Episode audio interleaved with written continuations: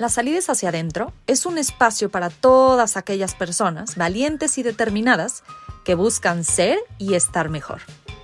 A través de los distintos episodios, yo, Yulene Galera, speaker motivacional y creadora de contenido de bienestar emocional, en conjunto con invitadas increíbles, traemos para ti herramientas, tips, prácticas y experiencias que te llevan a mirar hacia adentro y contactar con tu sabiduría interior para que dejes de buscar afuera las respuestas que llevas dentro.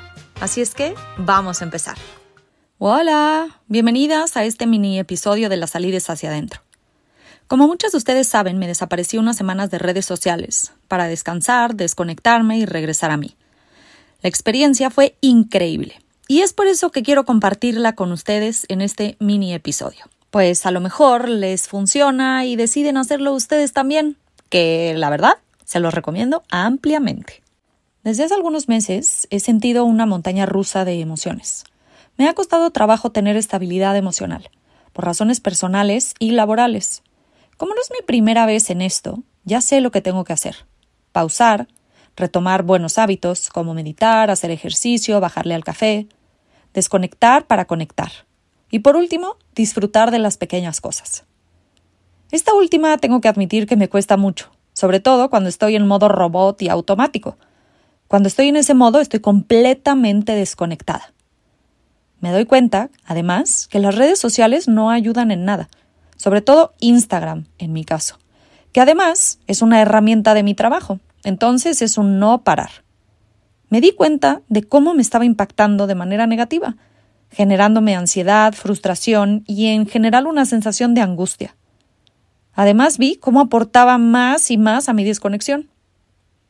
De la nada me salieron dos viajes de verano, uno a Mérida y otro a San Francisco. Inmediatamente me vino a la cabeza y lo sentí en todo el cuerpo. No me puedo llevar Instagram conmigo. No quiero llevarlo conmigo. Necesito vivirlo y estar ahí. Inmediatamente después vinieron las vocecitas de la ansiedad y del miedo. ¿Y si bajan mis números? ¿Cómo me voy a desaparecer? Instagram me va a castigar y miles más. Pero sabía en mi cuerpo que esto era lo que en realidad necesitaba, porque en vez de estar viendo y viviendo las playas increíbles que íbamos a visitar en Yucatán, estaría viendo qué fotos subir, qué compartir, o peor aún, estaría distraída viendo la vida de otras personas sin cesar, en vez de vivir la mía. Y así lo hice. Borré las aplicaciones de mi celular para no tener esa tentación, y pasé tres semanas sin ellas y quiero decirte que fue delicioso. Imagínate lo siguiente. No tener la presión de revisar las notificaciones. No ver lo que hace nadie más. No perder horas viendo stories o viendo videos de TikTok. Y lo más importante, no distraerme de mi vida actual. Suena delicioso, ¿no?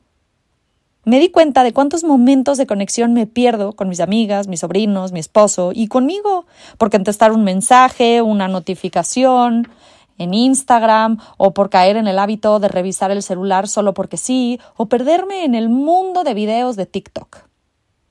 En los momentos que tuve de ocio o de aburrimiento, simplemente leí mi libro. Imagínate, pude leer dos libros en tres semanas. Me puse a escribir ideas, platicar con gente, simplemente ser libre. Y yo sé, esto no es fácil. Sé que es delicioso también ver las redes sociales y perderte unos momentos, unas horas en ellas, pero también sé que es tóxico. Y que un break semanal, mensual, estaría bien y hace toda la diferencia. Regresé renovada, con nuevas ideas, mejor ánimo y muchísima expansión. Y la verdad, no pienso soltar esto. No pienso volver a ser esclava de ninguna red social ni de que mi celular dicte mi vida. Este es mi plan, y te lo quiero compartir por si quieres unirte conmigo. 1. A partir de las 8 de la noche las redes sociales están canceladas en mi día a día. Por supuesto, hay que ser flexibles. Si tengo algún live o algo específico que hacer, está bien. 2. No se revisan antes de las 8 a.m. Toma en cuenta que yo me levanto a las 6 a.m. Por supuesto, si tengo que subir algo, lo subiré e inmediatamente lo cerraré. 3. Los sábados o domingos, depende de la semana, voy a borrar las aplicaciones. Así pasaré un día sin ellas. 4. Una vez al mes pasaré dos o tres días sin estas. Así logro hacer el detox que logré de estas tres semanas, pero en corto. Otros tips que te puedo compartir de lo que a mí me funcionó fue, lo primero, borrar las aplicaciones, porque esto evita que caigas en la tentación de estar revisándolas aunque no querías hacerlo. Y yo sé que a veces da miedo borrar las aplicaciones. Si quieres, puedes empezar con ponerle tiempo. Y ayer precisamente me dijeron un consejo que me encantó, que fue poner un nip o un pin que no te sepas, ponerlo al aire con los ojos cerrados para que cuando te pida más tiempo la aplicación, si ya te agotaste los minutos o las horas que le estableciste, no tengas ni idea cómo sumarle más tiempo o más horas. Estos dos tips o consejos te pueden ayudar, pero también puedes irlo haciendo poco a poco. Yo sé que a lo mejor todo un día te genera ansiedad porque sí, somos dependientes de estas aplicaciones. Empieza por poner horarios y establecerlos, pero cumplirlos sobre todo. Si vas a ponerlo en la mañana, date media hora en la mañana y media hora en la tarde. No sé, a lo mejor en la tarde o en la noche, lo que te funcione para ti. Empieza de a poquito para que poco a poco vayas soltando esta adicción. Y yo sé que es difícil, pero creo que vale la pena recuperar nuestro poder, recuperar nuestro tiempo y mantener nuestra salud mental. No dejemos que lo de afuera tome el control de lo de adentro. Y hasta aquí voy a dejar esta pequeña reflexión, esperando que te encuentre de la mejor manera posible, para expandir tu vida. Recuerda que todo lo que necesitas está en tu interior. Nos escuchamos la siguiente semana para un episodio más de las salidas hacia adentro. Gracias por estar en este espacio y escucharme.